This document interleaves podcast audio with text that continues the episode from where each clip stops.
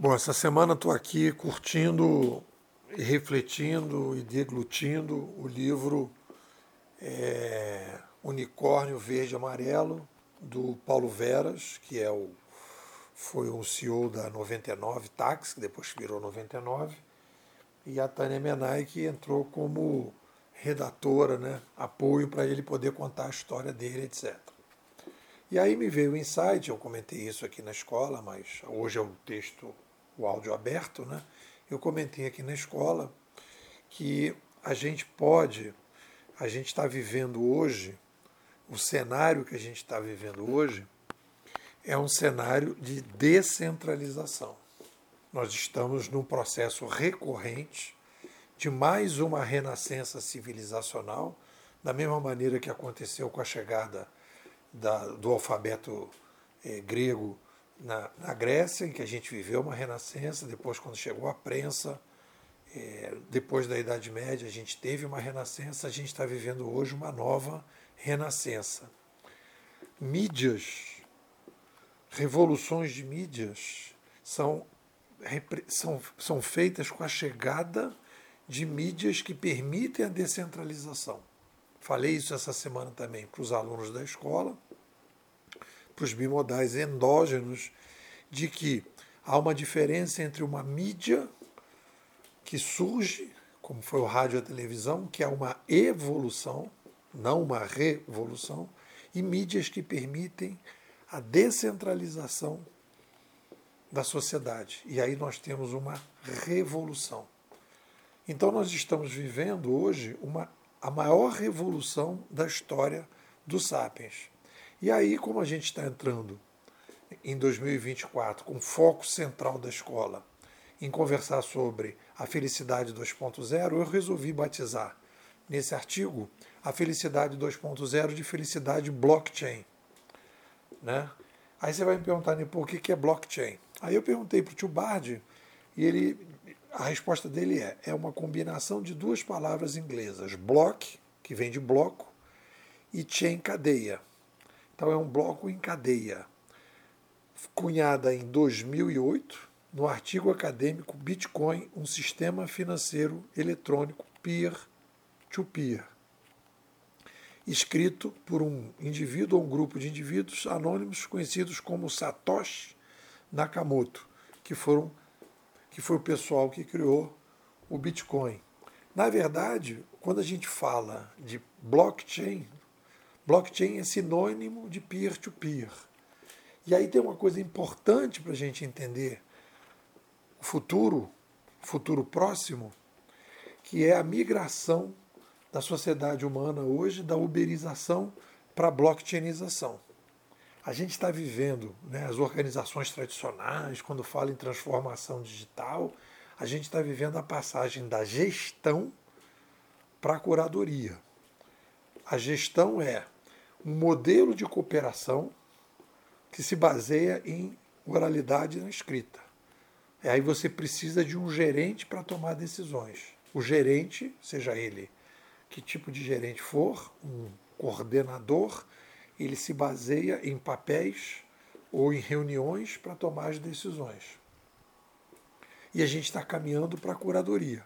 A curadoria é mais descentralizada que é a gestão.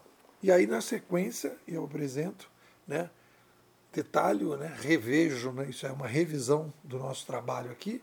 Eu estou trabalhando com a curadoria 1.0 e a curadoria 2.0. Qual é a diferença, né? Pô, na curadoria 1.0, eu tenho como característica da curadoria o uso dos rastros e não mais da oralidade da escrita. Quando eu curto, eu sei quantos, quantos livros a pessoa vendeu ou quantos produtos a pessoa vendeu. Quando eu compartilho algo, eu estou, na verdade, transformando, eu estou dando, possibil, fazendo, dando a possibilidade, permitindo que a gente possa ter um trabalho mais descentralizado, porque eu, eu abro mão do gerente. Eu não preciso de um gerente para dizer como a gente tinha a fiscalização do táxi, pela prefeitura para saber se o táxi, o motorista é de confiança ou não. Isso é feito pela própria comunidade. Então, e os rastros digitais é a característica da curadoria. Só que a gente tem a curadoria 1.0, que é baseada num, numa plataforma central em que o Uber tem controle do algoritmo, tem controle de como ele vai, dos códigos, o controle da estrutura daquele ambiente. E quando a gente vai para a curadoria 2.0, que é o peer-to-peer e o blockchain, você tem o início, alguém cria um ecossistema, cria um servidor mais descentralizado que é espalhado pela casa das pessoas, e a partir daí então você tem a revolução da revolução. É a segunda etapa em que você tem uma radical descentralização. A gente está vendo hoje na moeda, mas verá mais adiante né, em todos esses serviços que a gente tem hoje. Vai haver a crise do Facebook, a crise do Google, a crise do, do Twitter, a crise do Airbnb, a crise do Uber, porque eles vão passar a competir com, plata, com ambientes com servidores mais descentralizados. Então, aí a gente vai chamar de blockchain. Né? A felicidade blockchain é uma felicidade, um projeto de felicidade mais descentralizado. E aí a gente começa a ter uma série de demandas e a gente começa a ver aqui dentro da quando a gente vai ler livros sobre startups, eles vão falando de uma cultura de cooperação que já está dentro, dentro dessa linha mais descentralizada. Aí a gente, aí qual foi a ideia? A ideia foi a partir da visão, né, dessa reflexão sobre a cooperação dentro das startups, isso vai esbarrar na inovação pessoal. Vamos dar um exemplo. Né? O, o, o Veras e a, e a Manai estão falando o quê? Estão dizendo, dentro de uma organização, dentro de uma startup, ele conseguiu encontrar dois perfis o perfil que ele chamou né, de atitude negativa diante dos problemas. Olha o que, que ele diz, abro aspas para eles. A pessoa se apega à frustração e segue reclamando da vida. Então, esse é um perfil. E quando ele começa a encontrar essas pessoas, aquela pessoa não interessa para o trabalho dele, não interessa para o ambiente da startup, porque ela está ainda no paradigma do Sapiens 1.0. Qual é a atitude positiva diante dos problemas? A pessoa mata no peito e bota a bola em jogo novamente. Né?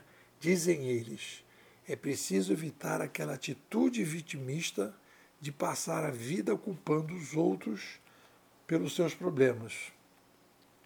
Volto a eles, abro aspas para ele. Se assume a responsabilidade, a responsabilidade e se corre atrás para melhorar. É uma questão de atitude. O importante é descobrir como alcançar uma solução melhor.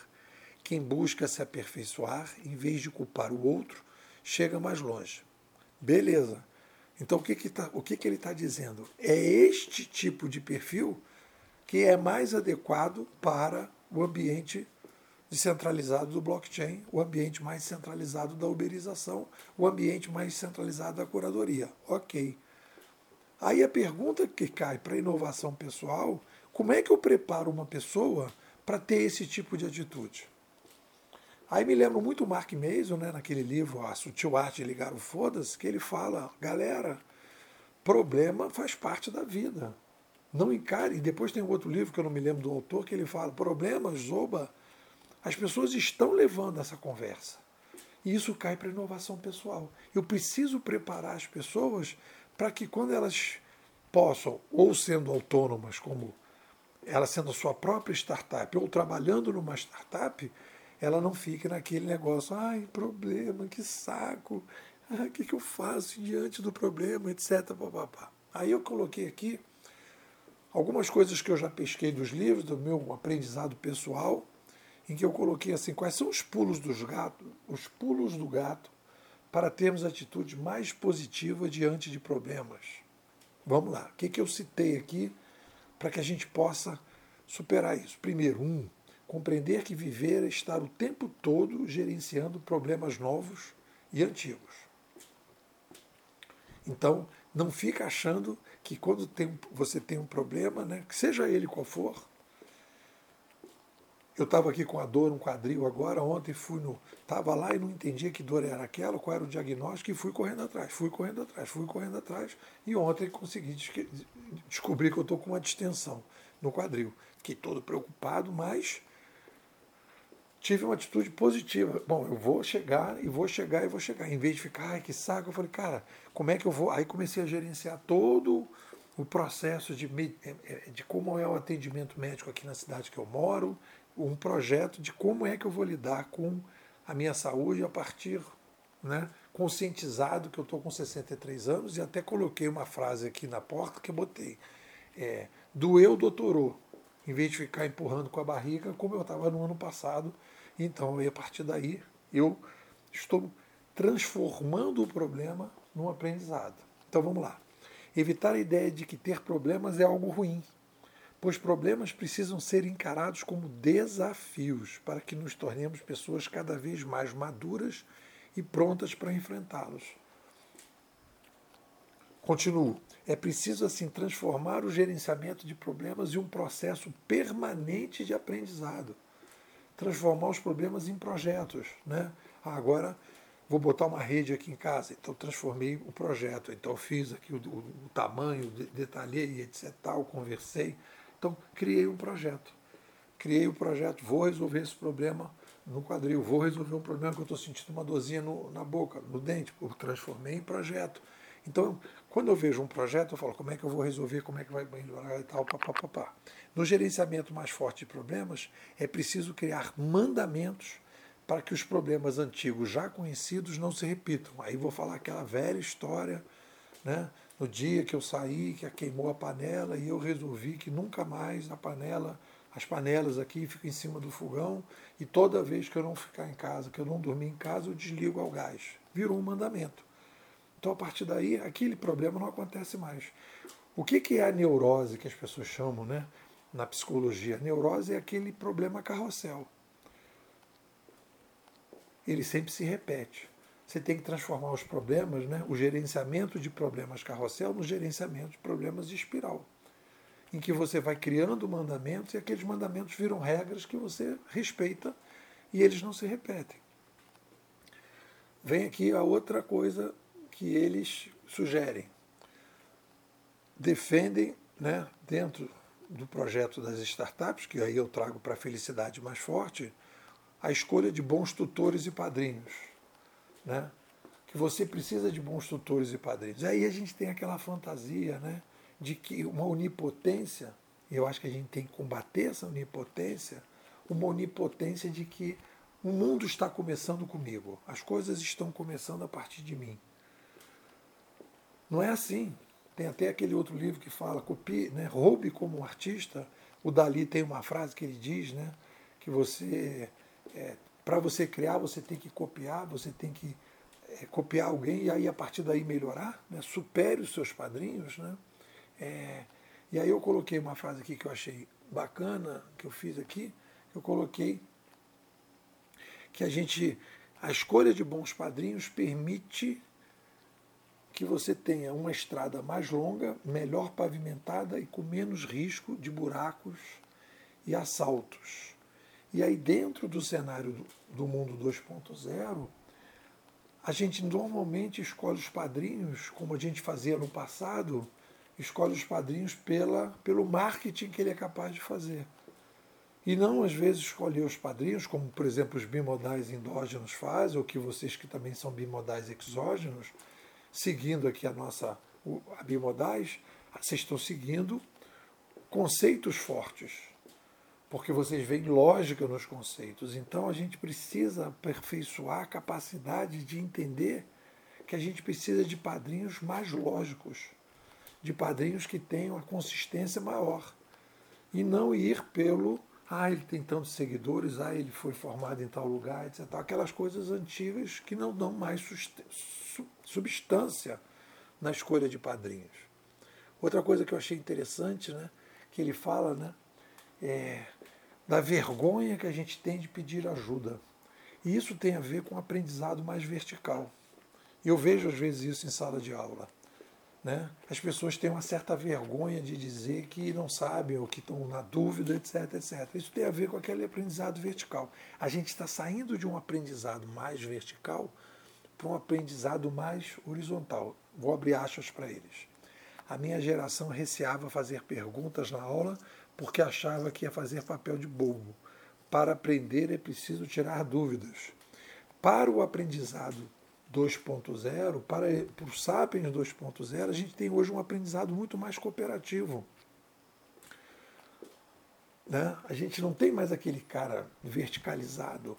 Você fala assim, ah, eu quero furar a parede, eu quero comprar aqui um, um, é, um suporte de rede mais consistente. Você vai no YouTube, você vai nos lugares, o cara diz, ó, oh, melhor esse, melhor aquele, melhor aquele. Então há uma cooperação do aprendizado.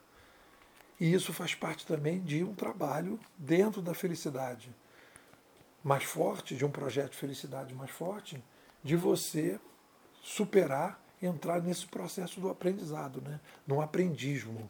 E o aprendismo é você aprende, tudo vira um projeto e você aprende não só com você, mas principalmente com os outros, escolhendo padrinhos fortes, é, influenciadores fortes, etc, etc. Aí depois eu coloco, né? Tem uma frase aqui, né? Aprenda a ser você mesmo uma startup. A gente está se startupizando. E aí tem a ver com essa junção. Né? Coloquei aqui uma coisa interessante sobre a sociedade humana, né? Quando as mídias se centralizam, as pontas perdem o poder. Quando as mídias se descentralizam, as pontas ganham poder. Quando as pontas ganham poder, a gente precisa atender mais o cliente. E aí vem aquele papo que está cada vez mais, né? empresas centradas no consumidor, é porque as mídias estão obrigando que essas empresas né, e que as pessoas atendam mais os clientes. E aí vem a ideia da startup. A gente está se startupizando. Aí fiz um resumo geral numa tabela final, que eu digo, a gente precisa, né, dentro desse cenário, como inovação pessoal e inovação grupal, principalmente nas startups, mas isso também já está reverberando nas organizações tradicionais, precisa mais autonomia, atitude positiva, uma atitude positiva diante dos problemas, a escolha de bons tutores e padrinhos, não ter vergonha de dizer que não sabe e aprender a ser você mesmo uma startup, mesmo que você trabalhe numa organização tradicional. Aí botei um resumo para a gente fechar. O Sapiens 2.0 precisa ser mais autônomo para que possa viver num mundo mais dinâmico. E é daí que vem a demanda por uma felicidade mais descentralizada. A felicidade 2.0, ou, se preferirem, a felicidade blockchain. Bom, pessoal, duas coisas. Número um, se vocês quiserem entrar para Bimodais, Estamos aí é, entrando agora já no segundo mês e aí tem uma promoção que você paga 600 reais e fica até o final de junho. E você passa a receber áudios todos os dias e participar de todas as atividades da escola. Nepô, estou sem tempo, estou sem grana, etc, etc. Então você vai fazer o seguinte: você vai entrar no, no curso avulso que nós vamos fazer agora no final de janeiro vamos fazer uma hiper live na última quarta-feira de é, na última quarta-feira de janeiro e na última quarta-feira de fevereiro. Uma hiper live em que nós vamos apresentar as ideias da felicidade 2.0, as ideias da felicidade blockchain. Como é que você participa disso? Esse curso é experimental. Então o que, é que eu estou fazendo? Você faz um Pix de qualquer valor. Sugestão, 100 reais. Mas se você não tiver, pô, tô duro, 100 reais, não dá, não dá, não dá, qualquer valor, você faz o Pix, me manda um zap, pô, eu quero fazer o Pix, manda, faz o Pix, e a partir daí você participa do curso, né, a primeira versão do curso experimental Felicidade Blockchain, em que a gente vai apresentar as ideias para você conseguir ter mais base para você poder viver nesse cenário mais dinâmico, mais inovador que a gente está vivendo agora com a chegada do digital. É isso. Peço o apoio de vocês para a nossa pesquisa, que a gente está desenvolvendo de forma independente, dentro de um projeto né, da ciência 2.0 no modelo crowdfunding. É isso, galera. O que, que vocês dizem?